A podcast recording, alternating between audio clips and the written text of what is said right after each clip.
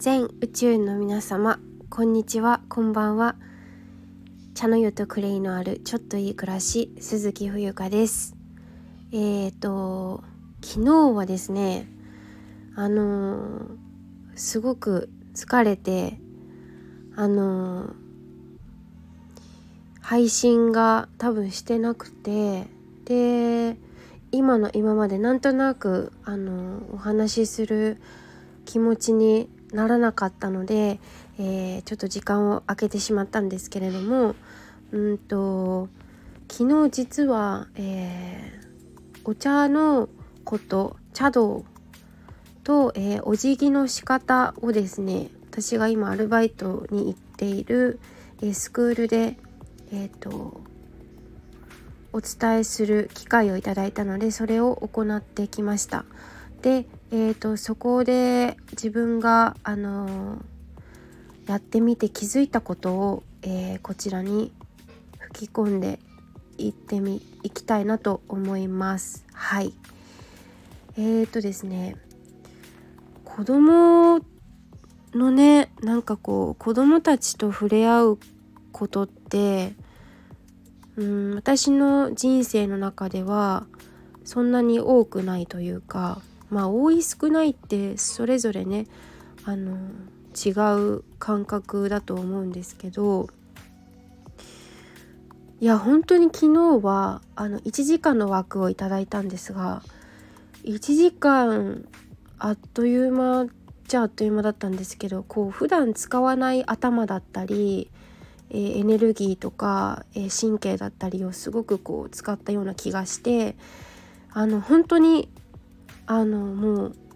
頭も心も体もパンパンになってしまって、えー、自分の役割を終えた後は、えーとまあ、着物で行ったんですけど車の中でですねもうあのリクライニングっていうか倒してちょっと車内で車内でね仮眠を取りました。それくらいなんかこうすごくこういろんなことをこう考えたような、えー、時間でしたのではい。でえー、っと昨日中に一応配信しようと思ったんだけどなんかこうもう本当に 疲れてしまったので、えー、今日、えーと、思い出しながらお話ししていきたいなと思います。本当はね、あのー、その瞬間瞬間で旬っていうのがあると思うからその日に撮っておくのが一番いいなというふうに思いいなとは思っているんですけどはい。でえっ、となんかね人ってなんかこう誰もがそうだと思うんだけどみんなにこう共通しているものであの自分の得意なもの好きなものとかを、えー、見せる場見せ場があるとすごくこう充実度が上がるというかなんか目標みたいなものとちょっと似ているかもしれないんですけどなんかこう淡々と、まあ、皆さんも例えば習い事だったりとか、えー、と定期的に行っている例えばライブでもいいしメンバーシップとかなんかこう自分のうーん自分がこう旗を掲げるみたいなそういう場ってお持ちだと思うんですけど持っていない人も持っている人もねえっ、ー、となんかそういうのってすごくこうモチベーションって言ったら分かりやすいかな大事なことだなって思ったんですよ。私自身あのスクールで働かせてもらって今4ヶ月目なんですけどえっ、とまあ私のね、えー、まあ、面接とかの時にどんなことをやってますかとか、えー、今何を何を考えてっていうか、えー、なんかこう自分の得意な特技とかありますか？みたいなことを聞かれた時に特技というか、まあ、続けていることがこれとこれがありますって言った時にえじゃあ茶道を是非子どもたちの前で披露しましょうみたいな話になったんですよね。あのそうそうでえー、っと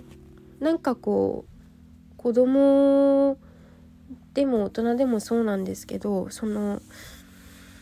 なんか本当に自分のなんだろうな、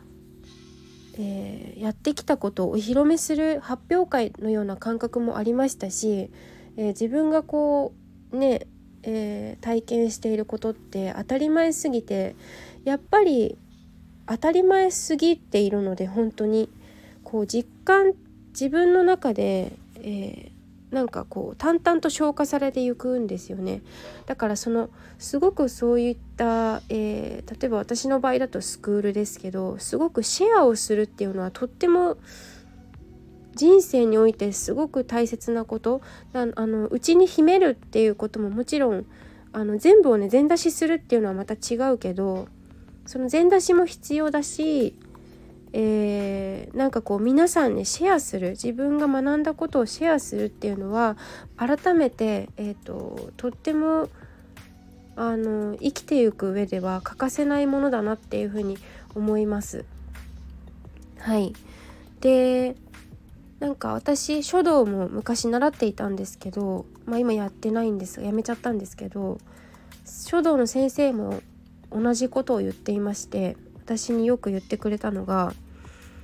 あのやっぱりその淡々と稽古に通うよりも何かこう作品を出すとか展示会に出すとか発表会に、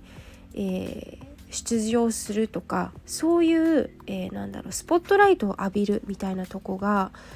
うん、一人一人会っていいんだよっていうことなんですね。私が今日今日じゃないや。昨日あのまさに、えー、自分が実体験させていただいただいたことと、うん、もう本当にこうマッチするなと思っていて、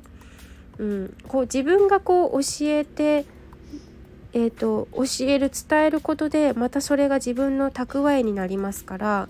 あの今ねそれがなかったらただただお稽古行って終わりでもいいんですけど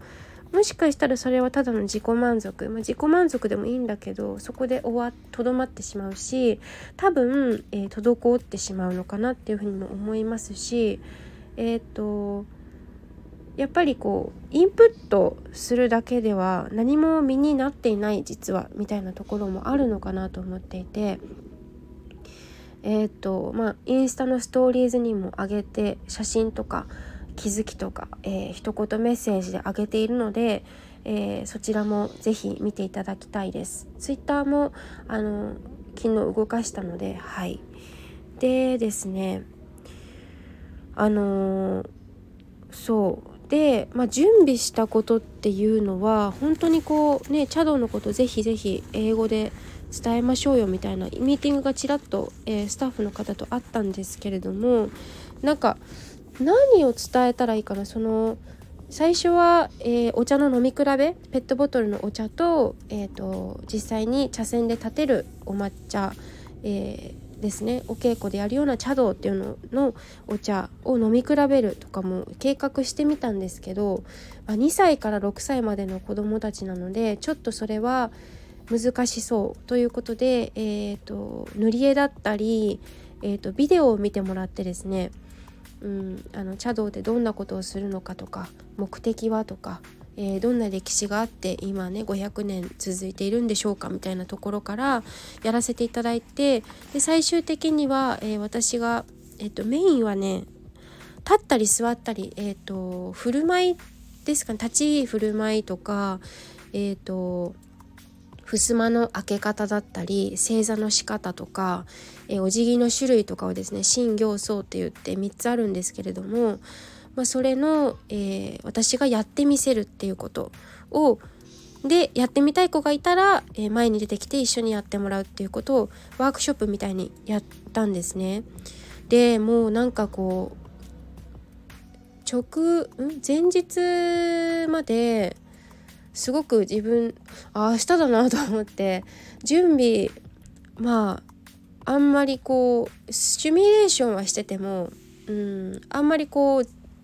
完璧に準備はしていなかったんですよ。でなんとなくその前日にですねあ明日着物で行こうって思ったんですよね。はいなんとなくで、まあ、着物も当日決めた感じで本当はねやっぱり準備が大事だと思うからちょっと矛盾してるんですけど、まあ、んまり準備がっつりしなくってなんかこう直感でねあの着物で行こうと思って着物着てで出たあの勤務先に向かったんですけどなんか子供たちの反応とかもすごく見てみたかったんですね。私いつもジャージみたいな格好で行ってるからはい。であの第一声がですね「わあ」みたいなそのなんでなんか禰豆子みたいって言われたりとか「あの鬼滅の刃」のねそうそう禰豆子みたいって言われたりとかなこの服は何て言うのっていう風に聞かれたりとかやっぱり自分はそういう畳のある生活畳のある家で暮らしてるんですけど今の子供たちはやっぱりあんまりそういう着物とか触れることもないでしょうし畳とかもさないんじゃん。多分フローリングですよねほとんど。あと正座をしてあのー、やってみせてえーと、やってもらったんですけど何人かの子供たちに希望者はね。やっぱり正座がうまくできなかったりとかあのぐちゃぐちゃぐちゃってこう体勢崩したりとかするのであーなんかやっぱり馴染みがないなって思ったしうーんその大人がやっぱり正座してないからそれもすごく大きいっていうかそこが一番大きいなっても思ったしやっぱりその伝えるっていうことはまずやってみせるっていうことがすごく大事だなって思ったしなんか本当に自分自身がすごくいい経験させてもらったんですよね。もうだってなんかこうやらないと分かんないし見せないとまずやってみせて言って聞かせてなんだっけありますよねそういう言葉が。やってみせ言って聞かせてさせてみただったっけ。なんかうん。えっ、ー、とね。だから本当にこう今って YouTube とか、えー、なんか動画配信とかものすごい多いし、まあ、この音声もそうですけどツールはいっぱいあってもその見たりすることで私たちってあの親とか近所の人とかえー、いろんなね人からそういうふうにこう教えをこうっていうかそこから来てると思うので、えー、こう見てないと何もできないですよね。真似することもできないしだからあのふざけちゃってる子がいたらねあのー、あの見てないとできないよっていうことを伝えながらやったりしたんですけどうん。なんかその自分が着物でいつもと違う格好で出るっていうことは子供たちの目も引くしあのなんだろうなすごくそういううーんなんかその違った体験だしえーと、私を見る目も変わると思うんですよね。あ冬香先生はこういうこういうことができる人なんだとかこういう人間なんだってこういうところを大切にしてる人なんだっていう。であの所作だったりとかあの服ささばきとかあれえっ、ー、と何？たえーと、茶室に入るところからですね、え出るところまでをなんとなくこうあのやってみせたんですけど子どもたちは何も言わなくてもちゃんと正座してましたその時。途中で崩したりとか飽きちゃったりとかはしてましたけどすごく真剣な眼差しでこちらを見ていましたし目がねすごくキラキラしてましたね。うん、だから私自身の日頃の行いも彼女彼らにすごく伝わってるんだなって意図せずとも伝わっちゃってるんだなって思ったんですよね。インスタのストーリーズにもあげたんですけどなんかその大人たちが本気であればそれって言わなくともこう態度とか雰囲気とか表情とかえっ、ー、とで子供たちにちゃんと伝わってるんですよ。伝えようとかじゃなくて伝えようっていうのは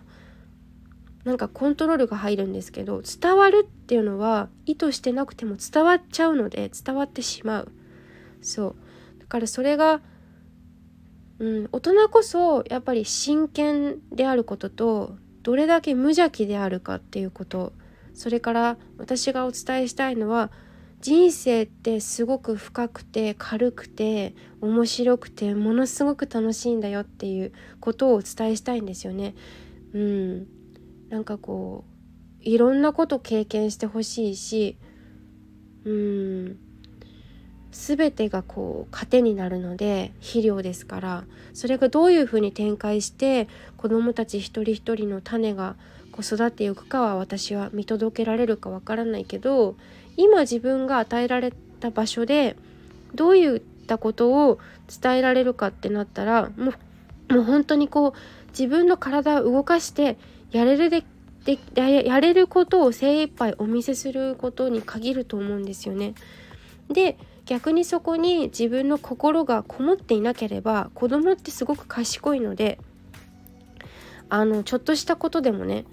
うん、目線とか表情とか手の扱いだったりとかそれも見抜くと思うから私は。子供たちってすごい賢いからね。そう。だから私自身が、えー、心を込めて何か動作をしなければ動作を行わなければそこに愛はないから私と子供のこの2人の間には信頼関係は絶対結ばれないと思うんですよね。で、まあ、私がお伝えしたいことはその茶道を通して茶道ってなんかすごくこう巷では堅苦しいイメージがこうなんか一人歩きしてしまっているような感じがするんですけど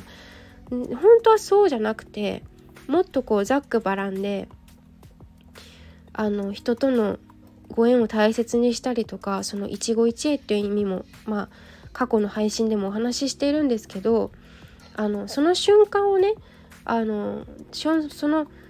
絶対この出会いって二度とないかもしれないねってその千利休の時代は生と死をさまよっているそんな人たちでしたから、まあ、そんな時代だったから、まあ、それはね今の子供たちにね生と死なんて言ってもわからないでしょうからそこはちょっと割愛しましたけどまた別のところでお話しできればなと思うんですけど人と仲良くするっていうことが一つ目的でで、まあ、それもちょっと間違えちゃいけないのは自己犠牲とは違う。自己犠牲の上の利他の精神っていうのは、えそこには成り立たないのであのだけど自分のことを大事にしながらも、えー、自分を満たす。自分をまずやってあげる。自分の、えー、自分を大切にしてじゃああの皆様にもっていうところだと思うんですよね。でその利他の精神利他の心っていうのを持ってあの美しいお辞儀だったりとか、えっと、正しいこうまっすぐな姿勢だったりとかっていうので自然とこう周りを笑顔にさせちゃうとかなんかこうわ美しいのハッとさせられる人っているじゃないですか。そういう感じですね。多分これはあのこの茶道を通じてそんな愛される人間っていうのが老若男女そして時代を問わず愛されるんじゃないかなって思います。愛されるって実はすごく大切なことでうん。やっぱり大切にされない人っていうのは愛されない人っていうのはどこかちょっと自分勝手だったりとかうん。可愛がってもらえないっていうのはやっぱりちょっとねあのなんか生きづらさっていうか今で言う言葉で言うとにもつながってくるのかなと思うので、まあ、じゃえーと、客観的に俯瞰して自分を見るっていう癖もつけるといいのかなってまあその話は戻るんですけどその愛されるっていうのはその普遍的であの永遠に変わらないことの一つなんじゃないかなって思ったりしています。はい、で私みたいなんか茶道っていうとさなんかうわそんな壮大なことできませんみたいなすごいですねって言われるんですけどなんか私からするとなんかほんとただただお稽古に行くだけで精一杯っていうか本当に行ってお菓子を食べてあのお手前して片付けて準備してまあそれの繰り返しなんですけどそれそのた多分行くことだけなんだけどそれが結構難しいシンプルだけど通い続けるっていうのがやっぱりあのハードルが高いのかもしれませんが本当に私みたいなポンコツでもやれるしできるし何でもできるんですよ。うん、だからもしあの周りにね周りに茶道をやっている人がいるんだったらでもしあなたが興味があるなら是非やってみたいんだけどっていうことを言ってみるのもすごく良くないですか？うん。あの本当に縁のある人は茶道に導かれますから。でいろんな学びがあるしね。芸術日本の日本の芸術っていうふうに言われていますからそれくらいそれくらいあのまあ建物とか建築とか華道とか高度とかいろんな要素が詰まっているので茶道ってすごく奥深いと思います。日本人としてどうなのかっていうのもありますしはい。私は本当茶道を通じて、まあ、いろんな人と出会って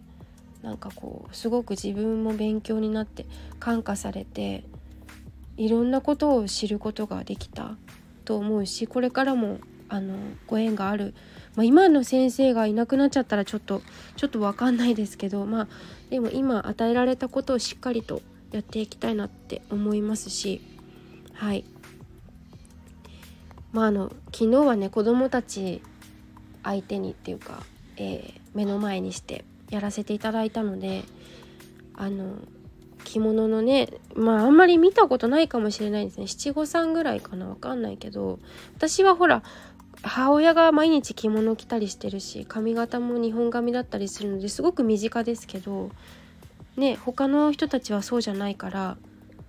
であのスカートめくりならぬ着物めくりみたいな 昨日はありましたけどもうそれもこう動じないっていうか、え何されても平常心あの前後では平常心のこと平常心って言ったりするんですけど禅寺とか行くと平常心っていう風に振り仮名が振ってあったりしますが平常心っていうねことを保つ。何があっても動じない心っていうのは茶道の教えでも実はありますのでそのね今いろいろこう試されている時期だと思うんですけどあの本当にこう子どもたちの今のその体の使い方とかもやっぱりあ正座ができないできやりにくい体になってるんだなとか体硬い自分が言うのも私も硬いんですけどあちょっと硬いなって思ったりとかあのね椅子に慣れてしまうとなかなかきちんと座ることも難しいのかなとかねあの本当にいろんな気づきがそこにはありました。でやっぱり所作がねゆっくりだったりとかあと丁寧に物を置く扱うっていうのもすごく大事なポイントですのでまあそれをね見るだけでもいい経験になったんじゃないかなって思います。はい。まあ本当にやっと私ここであのお話しすることができてちょっとほっとしている自分がいます。そうあのこのね今回の気づきはすごくお話皆さんにシェアしたいなというふうに思っていたんですけどまあこんなに気疲れするものかと思ってであのそうそう。実はね茶碗を割ってしまったりとかもあったんですよ。自分の手が滑ってあのお茶碗ってあの正面があるんですよ。お茶碗に正面があるんだけどその説明する時にパリンって割れてしまって割ってしまったんですよね。でもそれもショックじゃなかったんですよね。ショックじゃなくてショックよりもあなんか淡々としてました。あ割れちゃいました。ごめんねみたいな。でも英語でレッスンしなくちゃいけないので若干あごめんねって日本語が漏れてしまったんですけどすぐあ excuse me と言ってあのえっ、ー、と片付けたんですけどその場で。まああの土っていうかね茶碗も自然のものなので割れてしまうとねえーと、破片とかすごく危ないので子どもたちにちょっと近づかないようにその時は言ったんですけどすぐスタッフの方も駆けつけてくれて本当に助かりました。ありがとうございます。一人じゃちょっとねあたふたしてしまうのであの皆さんの協力を経て、えー、茶道をお伝えすることができました。そう。でこの茶碗もね多分ね昔2年くらい前までの私だったら多分ねものすごいショックを受けていたと思うし「I'm so sorry」というふうにあの謝っていたと思う。すごく心の中で。でもねなんか昨日の自分はかなり冷静でしたね。先生にいただいたんですけどそのお茶碗ね。なんか先生に「sorry」とは思わなかった。なんかあこれも何か意味があって割れたんだなっていう。なんかうんそういうふうに思ったし多分何かの身代わりっていうか私を守ってくれるために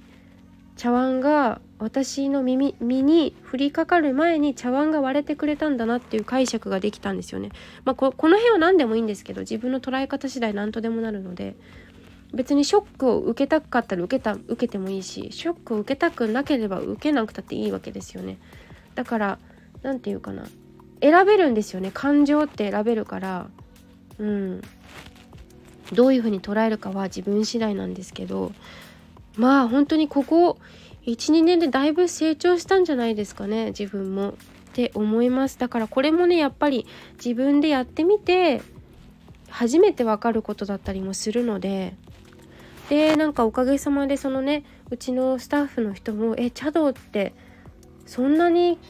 なんかハードルが高いと思ってましたけど全然そんなことないんですね」みたいな話からねやってみたいっていう人が現れたのでそうちょっと先生にねあの生徒を募集する気持ちはありますか？みたいなちょっと先生のお伺い立てようかなと思ってるんですけど。はい。まああのメールで言うのもおかしい話なのでこういったことはちゃんと先生の目を見て直接お話ししたいなというふうに思っているんですが。まあ年の瀬で皆さんお忙しいと思うのでちょっとタイミングを見つつですね。はい。やっていこうかなと思います。何かかけ。もうなんかきっかけだと思うね。人生ってきっかけの連続じゃないですか。きっかけ私もきっかけきっかけでここまで来ましたから。はい。うん、なんか今日の本題は何て言ったらいいんだろう。でも本当にねあの茶筅とかもさ英語で言わなきゃいけないからインターナショナルスクールなのでね。あのウィスクと言うんですね。茶筅ティーウィスクホイップするあのねえー、あのマドラーじゃなくて何て言うの？ホイップする、えー、容器じゃなくて機械というかですけど竹でできている、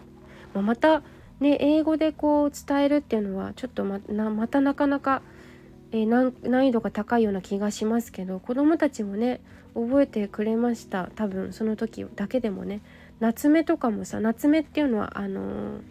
お抹茶を入れる入れ物のことなんですけどティージャパニーズティーパウダーコンテイナーですけどあの、夏目は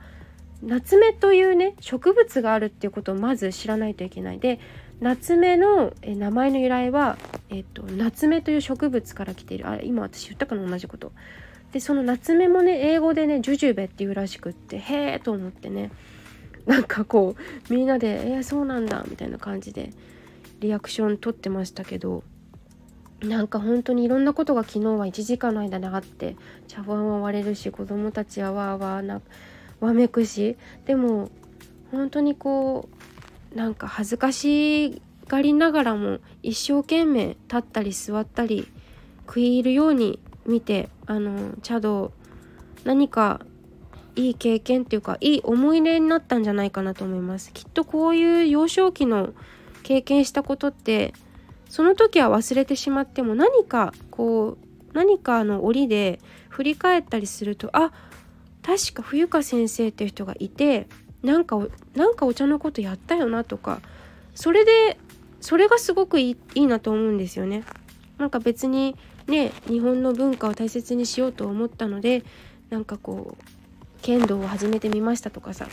すごく嬉しいですけどなんかもう本当に思い出してくれればそれでいいと思います。それが思い出してもら思い出させてもらうっていうか思い出してもらうきっかけになったら本当にあのそれ以外の幸せはないっていうかそれ以上の嬉しさってないと思うので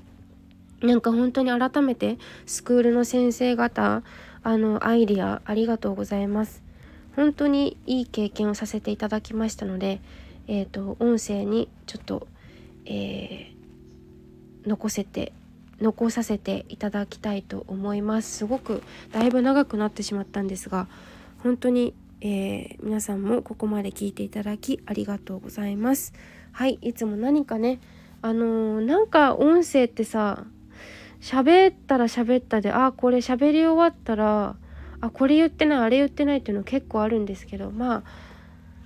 そんなもんかな？みたいな。はい。で、えっと、最後にお知らせなんですけど、え現在個人セッションを受付しております。でその他にもですねやりたいことやる講座ということで私自身が12年間で、えー、体験した